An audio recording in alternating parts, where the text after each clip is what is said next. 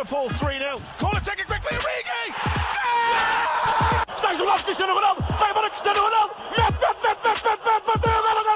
Balotelli, Aguero! Posse de bola para Portugal, vai Éder, vai Éder, vai Éder, vai Éder, chuta, chuta, chuta!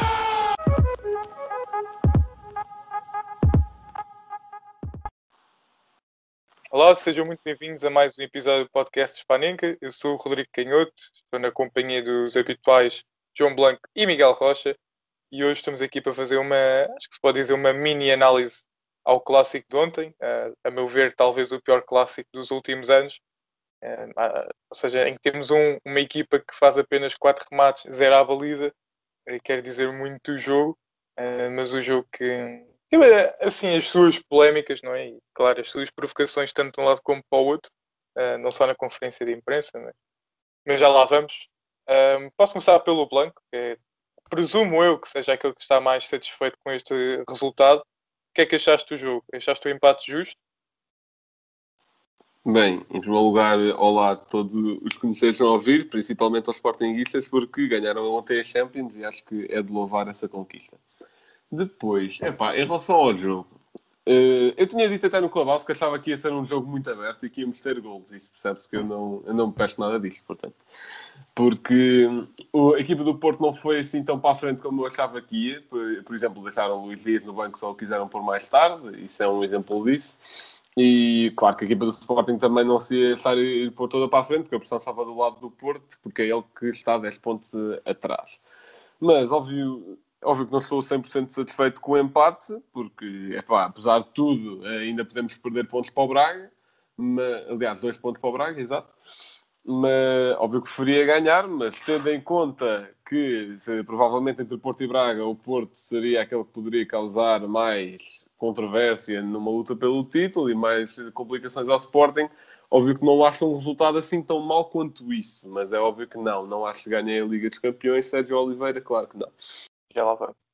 Uh, Rocha, para ti, uh, o resultado, talvez, um mau resultado para o Porto, claramente, não há dúvida. Uh, achaste o empate justo ou achas que o Porto merecia mais a vitória do que este empate? Bem, olá a todos. Um, bem, este resultado, obviamente, que, que é uma derrota para o Porto, porque mesmo uma vitória seria o mínimo que poderíamos atingir porque mesmo conseguindo os três pontos e o Sporting não os conseguindo, ficaríamos ainda assim a sete pontos, o que acabaria por ser ainda assim uma grande distância. Um empate ainda por cima então acaba por ser eh, nada, mas mesmo nada a ver do que, o Porto queria. Uh, haver um vencedor era obviamente o Porto e, e, eu acho que este jogo deu para provar duas coisas.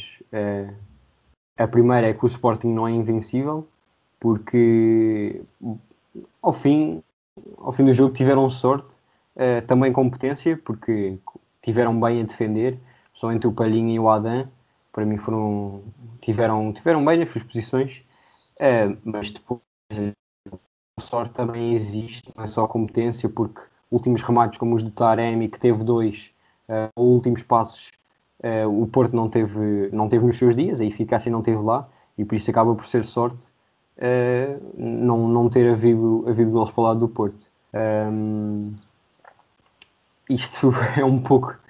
Eu não, não sei bem o que é que é dizer, porque foi, foi um jogo em que acho que o Porto claramente podia ter ganho.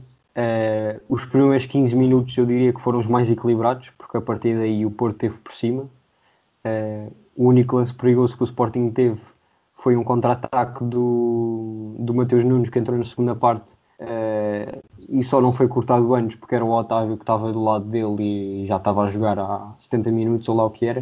Uh, e o Zaidu é que teve de vir a correr lá atrás para o tentar atrapalhar um pouco, mas o Mateus Nunes estava fresco, tinha acabado de entrar e acabou por chegar à baliza do Marchezinho, mas mesmo assim não foi um remate à baliza, uh, o que fez com que o Sporting não tivesse um único Uh, do lado do Porto, assim, os lances mais flagrantes foi claramente um remate do Manafá, que o Adam defendeu, mas na minha opinião podia ter feito um cruzamento atrasado que seria um lance muito mais perigoso. Taremi estava na área, mesmo não estando nos seus dias, acredito que poderia finalizar de melhor forma. Uh, um falhanço completo do Taremi que falha na bola com nenhum defesa à frente dele. O Aldan já estava batido porque tinha saído para o cruzamento, para o primeiro poste. E o Taremi podia... É, era um gol. Aquele lance era um gol. O Taremi é que não o concretizou. Um, houve um, um passo de Sérgio Oliveira para o Otávio, que o Otávio também não conseguiu ganhar. O Aldan saiu à bola. Uh, houve dois pontapés de bicicleta. O Taremi fez um grande pontapé de bicicleta. A bola saiu ao lado do poste. Houve um cabeceamento do Pepe num canto foram muitos lances que o Porto podia ter marcado, mas acabou por não o fazer. Uh, e isso acaba por ser um, um, jogo em que, em que a culpa é nossa. Bem, tentando ver as coisas de um, de um lado mais neutro, acho que se tem de dizer, o Porto foi superior, mas acho que hum, o Sérgio Conceição foi teve mal até antes do jogo, na conferência antes do jogo, uh, não só por ser esquecido do nome de um dos filhos, mas isso é outra história, Uh, mas também por dizer que o Sporting era uma equipa fácil de desmanchar. Foi, foi qualquer coisa assim. E, Sim, foi seja, qualquer coisa é... assim, mas a comunicação social é, destruiu isso tudo, porque ali se o Sporting é uma equipa fácil de desmontar, mas é difícil de contrariar. E sim, isso faz toda a diferença. Claro, exatamente. Portanto, eu, eu também acho que sim, acho que ficou bem patente neste jogo quais eram as maiores dificuldades do Sporting, mas acho que até nas dificuldades do Sporting este está muito forte. Um, mas é, é inegável, o Porto esteve muito superior um, durante praticamente os 90 minutos, como já referiram, e, e acho que se, se tivesse de haver um vencedor, seria o Porto. Claro que o Sporting também teve as suas oportunidades, mas senti que este talvez fosse dos primeiros jogos em que o Sporting não estivesse a jogar para a vitória. Pareceu-me a mim, mas, mas, já lá vamos. Rocha, tu tinhas aí uns lances que gostavas de partilhar, é, é do quê? Não, não são assim nada de. Acaba por não ser nada de especial, porque, porque eu acho que mesmo com estes lances, e, e, há um deles que para mim é duvidoso e eu não, não tenho certezas de nada, uh, outro que para mim já é mais claro, mas que mesmo assim uh, nenhum deles justificam uh, o resultado negativo do Porto. Um, um, o, para mim o que é mais flagrante é o lance do Nuno Mendes com o, com o Francisco Conceição, para, devia ter levado o segundo amarelo e o, e o Ruben Amorim acaba por perceber isso e dois minutos depois tira-o. Um, e depois há outro na primeira parte em que é tirado um fora de jogo ao Taremi e depois o, o Inácio mete-lhe um bracinho nas costas que eu tenho as minhas dúvidas é fora da área, isso é, isso é óbvio, seria livre e também tendo em conta que o Taremi isolado para a baliza seria vermelho, mas esse, esse lance já tenho mais as minhas dúvidas. Agora é daquelas coisas, um, um lance daqueles no meio campo era uma falta fácil que, que os hábitos uh, apitariam. E, e, é essa tem, não, é essa consistência que não existe no, no, campeonato português, em que os árbitros têm medo de apitar umas coisas uh, em lances mais perigosos e outros onde onde são, onde são aquelas faltinhas apitam, apitam com uma facilidade extrema. E o que eles não percebem é que são, é que são os lances, precisamente em, em situações perigosas, que fazem a diferença no jogo e não aqueles lances a meio campo. Concordas com o Sérgio Conceição ao dizer que Artur Soares Dias deveria ter sido o árbitro deste encontro? Não sei se devia ter sido ou não, concordo que é o melhor árbitro português, agora se devia ter sido ou não, isso é outra história. Blanco, tens assim algo a dizer, né? ou seja, vimos muitos lances dos jogadores do Porto a pedirem penalti. Né? Lembro-me agora do. Foi, exato, foi esse lance do Gonçalo Inácio. O próprio Marega também pede penalti no lance do Mendes, que, uh, a meu ver, acho que é o. Não, mas o, o do Marega não é. Sim, sim, sim, sim. Portanto, o que é que tens a dizer? Achas que houve um, um exagero da equipa do Porto a tentar cravar penalti, assim, ou não? Mas o do Taremi também não é, porque foi fora da área. Uhum. Eh, relativamente aos lances que o Rocha tinha aí pegado, por exemplo, o Nuno Mendes, eu acho que sim, é uma falta feia. De, provavelmente poderia ter sido um segundo amarelo, só que lá está, os árbitros em Portugal não, não são os mais coerentes. E, e depois, relativamente à do Gonçalo Inácio, eu acho, que, eu acho que não é nada. Eu acho que a carga não, não, não acho grande coisa, sim, mas não está fora de jogo. Óbvio que não, que foi tirado fora de jogo, mas não acho. Mas, mas, acho que não seria falta, acho que era um lance limpo. Mas não me surpreenderia nada, como o Rocha estava a dizer, se aquilo fosse uma disputa de meio campo, fosse assinalada falta, porque, por exemplo, tivemos. Não, mas isso era óbvio. Se isso fosse Sim. no meio campo, tenho a certeza absoluta que era falta. Isso- Pois, exato. Epá, nós, ontem, o- neste caso foi o João Pinheiro, mas podia ter sido outro árbitro qualquer. Foi mais uma vez reflexo de- daquela mentalidade da arbitragem em Portugal, que é pitar qualquer contacto. Que, epá, especialmente em divididas de meio campo, não, não dava para ter um minuto e meio corrido de jogo. Havia sempre qualquer coisa, ou uma falta a sério, que aí é preciso apitar, claro, ou faltas que, que eu não percebo de onde é que, de onde é que as sacam. Não, não percebo mesmo. É tudo o que é contacto é parar o ritmo de jogo. E é por isso que as equipas em Portugal já preparam tão bem bolas paradas, porque já sabem o que é que a casa gasta, não é verdade? E eh, por acaso até já tínhamos estado a discutir eh, as bolas paradas tanto do Porto como do Sporting ontem, e, e acho que ambos são muito fortes eh, porque já estão programados para esta mentalidadezinha, e acho que isso foi um ponto negativo do, do clássico de ontem, que foi a arbitragem. Portanto, uma equipa bem inferior às outras duas, mais uma vez. Eh, Não é a primeira vez que isso acontece, nem clássico, infelizmente, mas é algo que já vai ser recorrente e tem, a meu ver, tem de mudar rapidamente no, no futebol português. Bem, ehm, passando agora para a eleição do, do homem do jogo, eh, se não me engano, eh, acho que a Sport TV elegeu Palhinha, acho eu.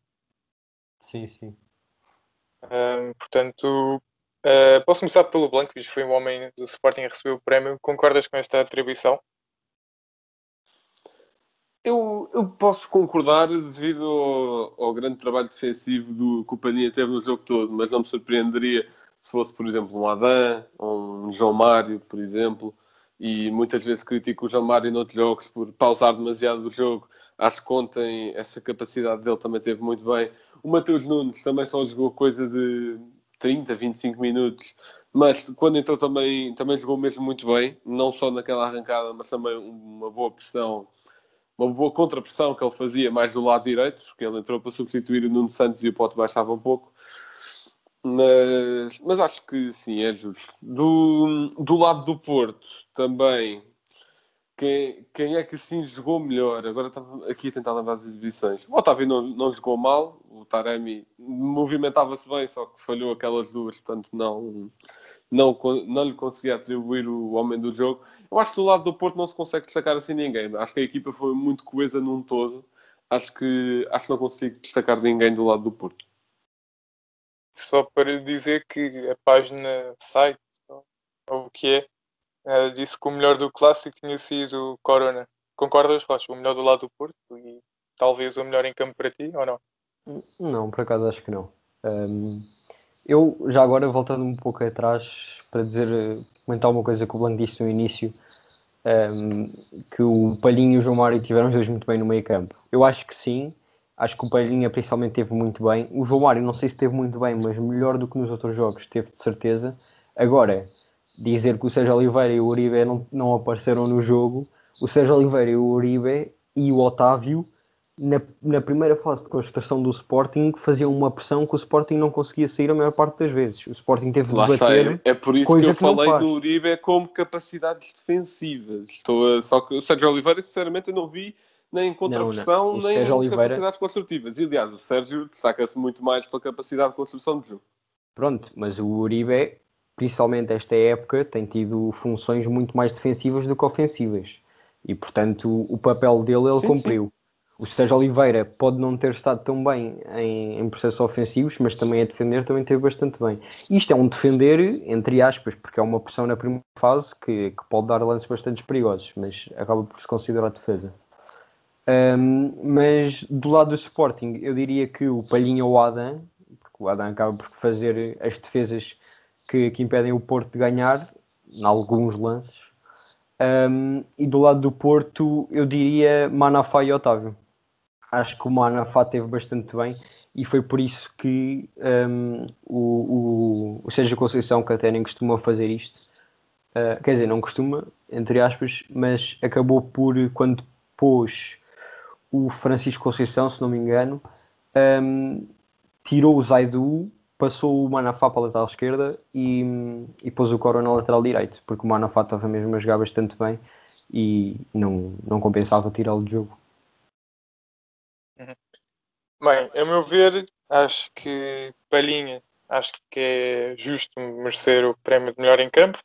Um, Pareceu-me a mim aquele que já vem, é o que eu digo. eh, muita gente exalta o Pedro Gonçalves, mas para mim as peças mais importantes deste Sporting são Pedro Porro e João Palhinha. Sim, já agora dizer que Pedro Gonçalves, Tiago, Ma- Tiago Tomás e Nuno Santos não se viram a maior parte do jogo. Coitado, o Tiago Tomás também estava sempre a levar pau. É pá, é lidar. Isto, eu gostei isso, de uma isso coisa. eu acho que foi algo. Isso eu acho que foi algo que o Sporting hum, não pá, prejudicou muito o Sporting. Não foi o facto de ser o Tiago Tomás a titular, porque ele, para as funções dele é bastante competente, mas não ter um ponta de lança do estilo do Paulinho. São pontas de lança totalmente diferentes. O Tiago Tomás é muito mais abrir para as alas, eh, fazer o papel de pivô, segurar bola. Acho que não ter um ponta de lança de outras características, como Paulinho, prejudicou bastante o Sporting na, na fase ofensiva. Isto também quem é que foi uma coisa que eu, que eu não percebi muito bem. Também no Ruben Amorim, dele a dizer na conferência de imprensa que eles são muito novos. É normal terem estas exibições, mas é pá, então são muitos novos, são muito novos só para clássicos, para o resto do campeonato já são bons.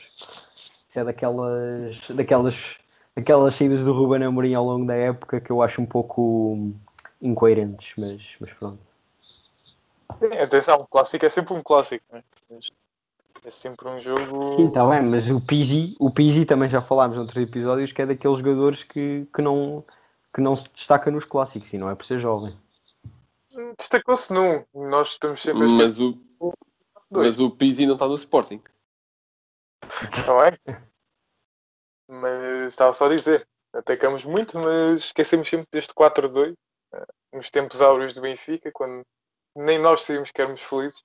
Eh, mas pronto, continuando. Eh, do lado do Porto, acho que tem de também pelo Rocha. Acho que o Manafá se destacou muito, muito bem na parte ofensiva, também apoiou bem.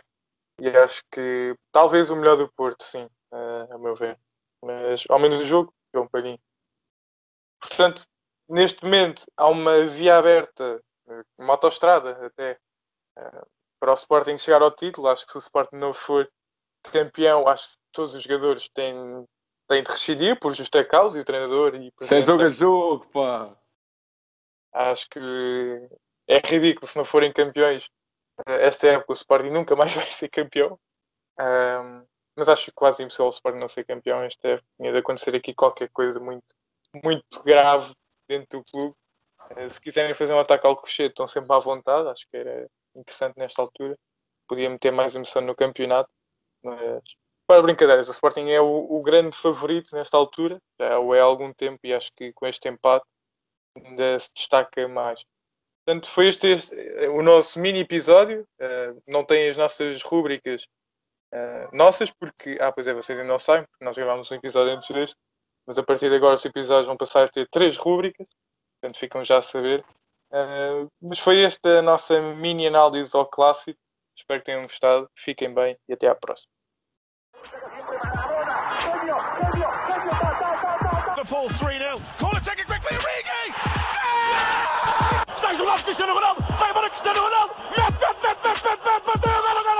Balotelli, Aguero!